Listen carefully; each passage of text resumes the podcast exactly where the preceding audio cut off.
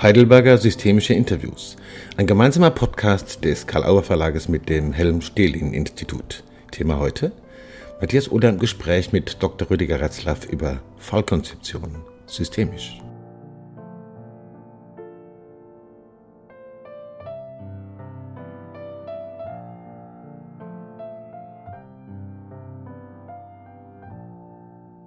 Ja, äh, lieber Rüdiger Retzlaff, ich begrüße dich. Du bist der Host heute bei unserem Treffen äh, über Zoom. Und äh, wir wollen ein äh, Heidelberger systemisches Interview führen, um es so zu sagen, zum Thema Fallkonzeption. Der Hintergrund ist, wir haben gerade uns ausgetauscht über äh, die Themenschwerpunkte und auch das, was wir vielleicht miteinander machen wollen, von 6. bis 8. Juli diesen Jahres bei der äh, Jubiläumstagung, 20 Jahre Helm-Stehlin-Institut. Und die Idee, über Fallkonzeption zu sprechen, Therapieplanung, Antragsverfahren und so, das hängt ja alles damit zusammen, auch mit der äh, sozialrechtlichen Anerkennung. Für manche sind es ja ein paar Begriffe, die sehr starr und stur äh, für einen Systemiker sich anhören. Was ist denn ein Verständnis von Fallkonzeption aus einer systemischen Sicht oder in systemischen Kontexten? Was macht das aus?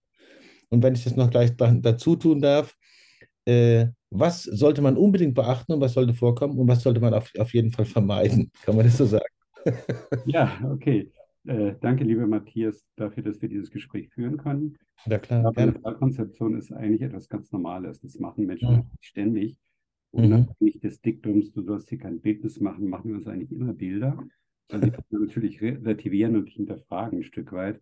Mhm. Und soweit ich das beurteilen kann, ist es in allen Psychotherapieverfahren so, dass man irgendwie eine Fallkonzeption entwickelt, mehr oder weniger explizit. Und okay. mhm. das ist auch was insofern Normales, weil wenn wir in einer Teambesprechung oder in einer Peergruppe äh, oder wo auch immer über einen, einen Patienten oder ein Klientensystem reden, dann entwickeln wir ja auch äh, in irgendeiner Weise ein bestimmtes Bild davon, mhm. was ist eigentlich los, äh, mhm. wo kommen die Beschwerden, also wie ist die gegenwärtige Situation, mhm wo kommen die Beschwerden möglicherweise her? Wie ist die Situation entstanden? Mhm. Und welche Möglichkeiten gibt es, Ziele, die die Klienten uns schildern oder die wir mit ihnen zusammen entwickeln, äh, auch zu erreichen? Und genau das, das, ist das, was eigentlich Klienten sich auch wünschen. Mhm. Ähm, ich werde oft am Ende eines Erstgesprächs gefragt, besteht Hoffnung? oder ja. da was machen? Oder äh, mhm. wie sehen Sie denn unsere Lage? Und mhm. dann finde mhm. ich es ein bisschen komisch, die Frage zuzuspielen, sondern dann würde ich ganz prinzipiell sagen, ja, das ist möglich. Das hängt aber auch davon ab, wie die sich einbringen und solche Dinge auch. Okay. Also mhm. ich würde den Anspruch gerne etwas tiefer hängen.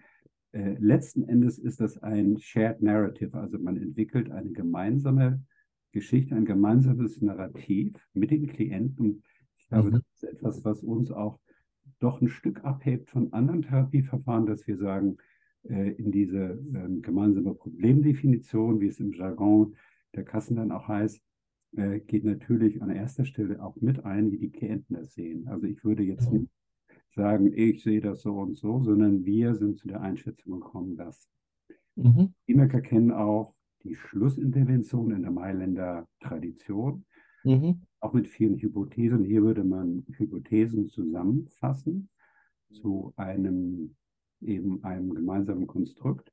Und ob das eine gute Zusammenfassung ist, jetzt diese Problemdefinition oder nicht, ist pragmatisch definiert. Die muss weiterhelfen und nicht richtig oder wahr sein.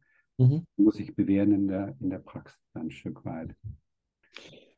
Verstehe ich richtig auch, so, das, das hat mich jetzt besonders hellhörig gemacht, dass das, das, was Fallkonzeption ist, auch eine Art von Kooperation ist, also von denen, die als Fachleute sozusagen oder Experten angelaufen werden und denen, die das Klientensystem bilden? Oder ist das zu genau. billig? Ja, und was ich eigentlich cool finde, dass es gelungen ist, dass jetzt eben der gemeinsame Bundesausschuss als äh, Gremium, dass diese sozusagen die Verfahrensordnung für die oder die Richtlinie für die Psychotherapie systemischer Prägung verabschiedet hat, dass die äh, eben verlangen, dass das eine gemeinsame Geschichte ist, die man entwickelt und nicht über den Patienten hinweg. Und mhm. ich würde auch nicht sagen, dass wir Diagnosen stellen, sondern wir entwickeln Beschreibungen, die zutreffend sind. Hoffentlich mhm. am Ende einer Therapie weniger. Die Person sollte verschwinden, Angst auch, nach Möglichkeit. Mhm. Und die Patienten müssen sich aber auch in dieser Beschreibung wiederfinden. Mhm.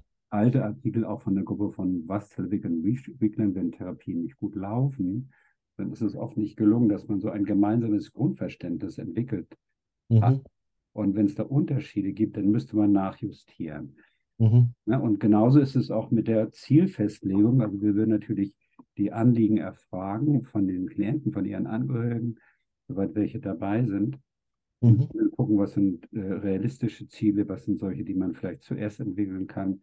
Aber Mhm. es ist nicht so, dass man wie bei Malen mit Punkten, die jetzt von 1 nach 2 nach 3 geht, sondern man hat so eine Partitur von verschiedenen Zielen und arbeitet vielleicht dann einer besseren Möglichkeit, Konflikte auszutragen und Gespräche zu führen, irgendwas mit der Herkunftsfamilie zu klären oder im aktuellen Kontext. Das wird Mhm. unter Umständen auch gleichzeitig laufen.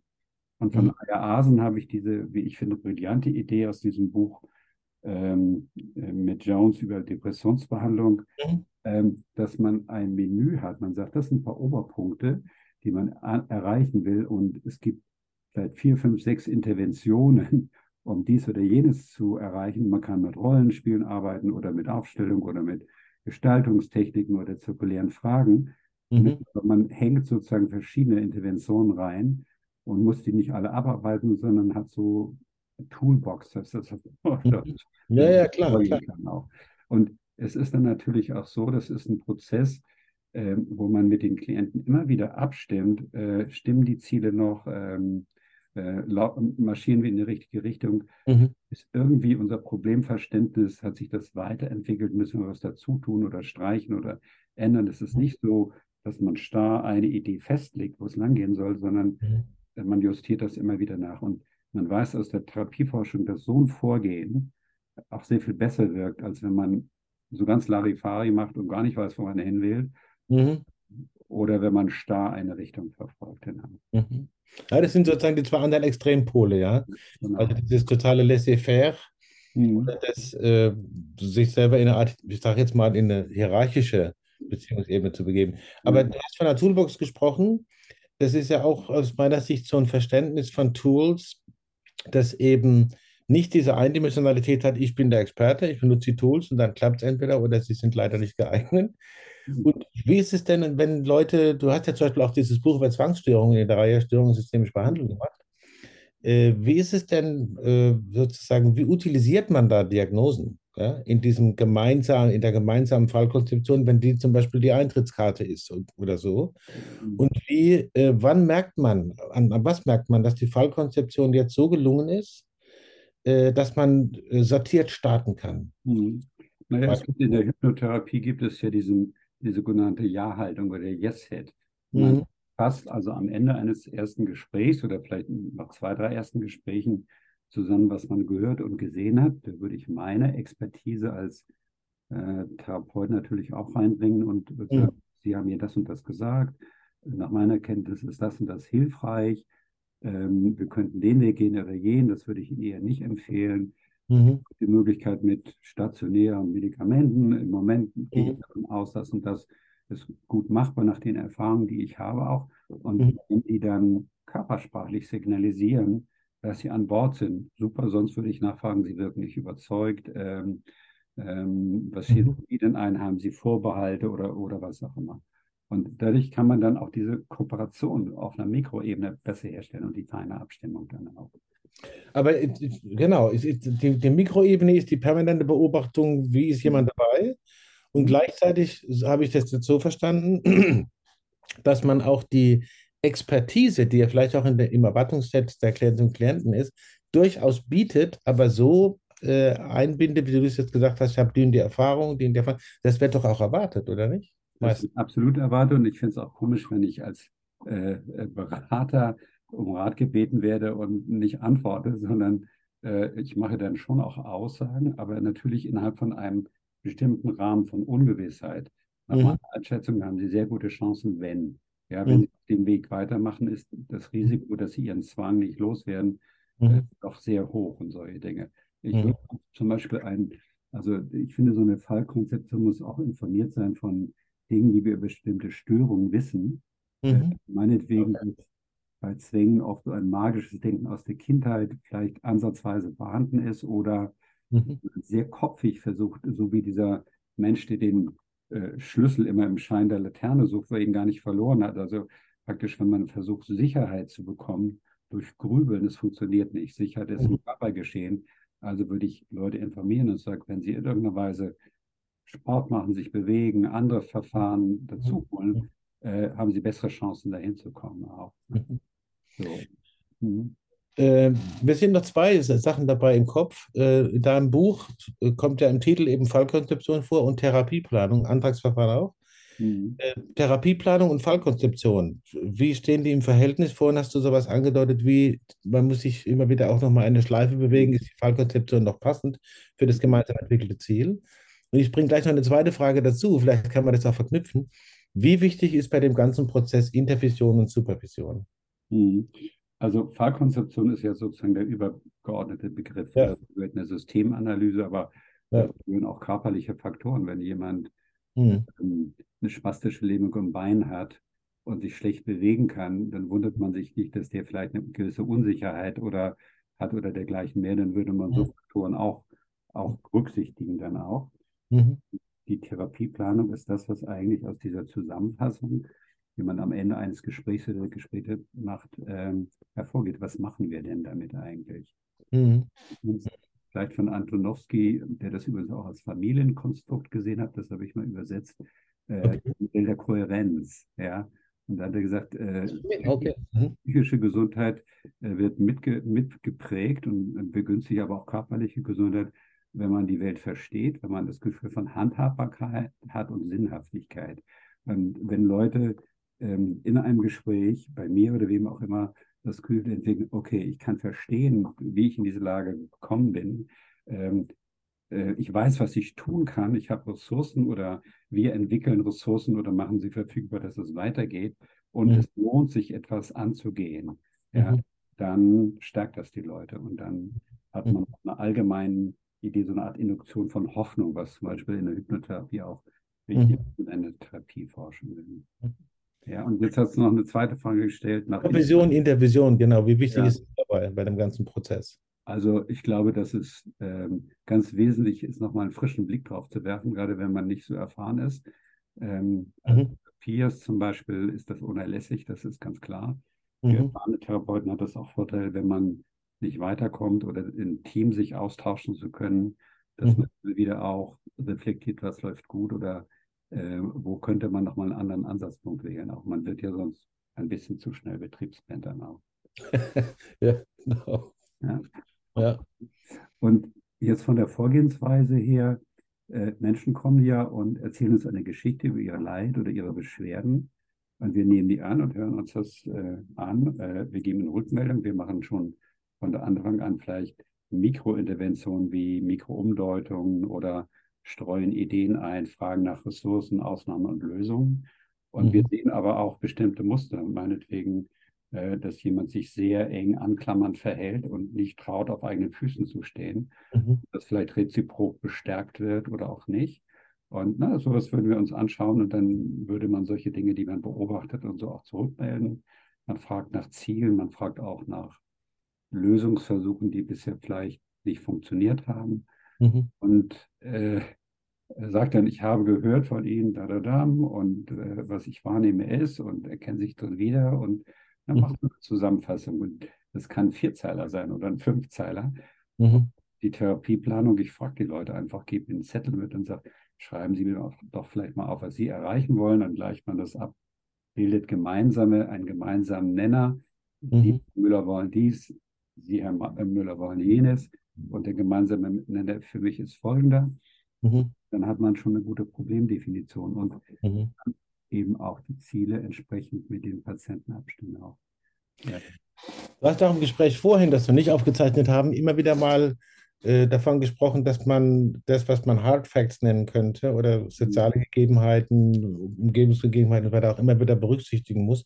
Das bringt mich jetzt noch zu einer Frage, die ich ganz interessant finde, sozusagen. Äh, äh, polyprofessionell ist. Man spricht ja in der sozialen Arbeit von Case Management. Ich habe ja auch mhm. gerade ein Interview mit dem Ralf äh, Glücklas Cavalera dazu. Ähm, was, was unterscheidet das und wo gibt es vielleicht doch irgendwie ab und zu mal einen Bedarf, auch professionell äh, sozusagen sich noch mit anderen in der Fallkonzeption äh, kurz zu schließen? Manchmal ist es wahrscheinlich sogar notwendig im mhm. Kontext weiß ich nicht genau. Aber wo gibt es da manchmal den Bedarf und wo würdest du das für sinnvoll halten und wo vielleicht eher nicht? Naja, da gibt es einen, ich äh, finde, einen großen Bedarf, sich auszutauschen mit Mitbehandlern. Wir mhm. handeln ja in der Regel nicht völlig im Vakuum, sondern es gibt auch Ärzte und mhm. Sozialberufler und ähm, andere Therapiegruppen, äh, Logopäden und Ergotherapeuten und so. Und mhm. es ist eigentlich sehr wünschenswert, deren Einschätzungen und Vorerfahrungen mit abzufragen. Mhm. Blöderweise wird das vom Kassensystem für Psychotherapeuten aber gar nicht so groß honoriert oder ermuntert. Mhm. Und das ist wieder so ein mhm. harter Faktor. Faktor Jochen hat mal gesagt, Kooperation muss sich lohnen, sonst wird sie nicht gemacht. Jochen Schweizer nicht. Und ja, das ja, ja. ist ganz simpel, ist banal auch, sonst haben mhm. alle viel zu tun, dass man eben den Anruf nicht macht. Aber das ist manchmal mhm. sehr hilfreich, damit verschiedene Leute vielleicht auch mhm geteilten Bildes auch in eine ähnliche Richtung arbeiten. Ja. Ähm, ja. Was wünschst du dir noch, vielleicht in ein, zwei Sätzen noch, äh, in der Aus- und Weiterbildung an noch klarere Ausbuchstabierung und auch wirklich Vermittlung eines systemischen Verständnisses ja. von Fallkonzeption und Therapie? Ich wünsche mir, dass die Leute, die ausbilden oder die Kollegen, die in Ausbildung sind, mhm. mitkriegen, dass man diesen sozialen Kontext mit berücksichtigt und nicht immer alles nur auf innerpsychische Faktoren zurückführt, Teile oder sowas. Wunderbares Modell, aber es gibt auch eine soziale Umwelt, Beziehung, Partnerschaft und so. Und die fallen in Anträgen oft ziemlich hinten runter. Nicht? Und ja. ist für mich ein sehr klares hm, Kriterium für eine nicht gelungene systemische Beschreibung auch. Und das gehört für mich einfach dazu. Mhm. Das andere wäre vielleicht mehr Mut auch im Familien- oder Paar-Setting, genannt mehr Personensetting zu arbeiten. Das mhm. ist nichts Besonderes, anderes, sondern man denkt das immer mit. Man kann die auch Angehörigen auch einladen und dass das vertraut wird. Ähm, das ist, du hattest gesagt, Bottom-up oder Top-down. Ich komme eher vom weiteren System zum Einzelsystem und nicht umgekehrt. Mhm. Äh, ich glaube, das routinemäßig gut drauf zu haben, das macht richtig Spaß und mhm. da gehen so viel leichter und ähm, mhm die Prozesse laufen stabiler in der Zukunft. Das, äh, glaube ich, wäre ein Segen, wenn das stärker berücksichtigt wird. Und mhm. äh, ja. Klar, das ist natürlich auch wieder eine Frage der Außenweiterbildung. Wie viel kann man da mitkriegen und lernen, dann auch den Mut haben, umzusetzen. Mhm. Rüdiger, ich, äh, die kommt eigentlich aus Color Sound to Science, aber ich stelle dir die Frage jetzt trotzdem auch bei Heidelberger Systemische Interviews. Gibt es irgendwas, wo du gedacht hast, das thematisieren wir bestimmt oder wird gefragt und das kam jetzt gar nicht vor? Dann könntest du dir doch selber eine Frage stellen gerade. Auch ich glaube, wir haben ziemlich viel abgedeckt jetzt auch. Mhm. mhm. Ähm, wir hatten ja vorher diskutiert darüber, wie Leute Spaß haben und neugierig und offen bleiben können. Mhm. Ich glaube, äh, das wäre für mich eine Frage, aber auch eher an Leute, die äh, nicht so, so sehr drin sind, also dass man das macht und nicht erdrückt wird von den formalen Kriterien der Kassen, sondern dass mhm. man das als was Leichtes angeht, äh, was auch äh, eine gute Möglichkeit ist, eine gute Therapie vorzubereiten im Sinne der äh, Patienten dann auch oder Klienten. Das finde ich halt wirklich Utilisation erster Klasse, dass man diese Antragsgeschichten auch noch als Kreativitätsversorger äh, noch mit, mit einbezieht. Vielen Dank dafür. Ja. Spannender Gedanke. Mhm. Gerne. Okay. Ich freue mich aufs nächste Mal. Ja, prima. Dann dir gute Zeit, Matthias. Und Ebenso. Bis bald. Und bis zur Tagung spätestens.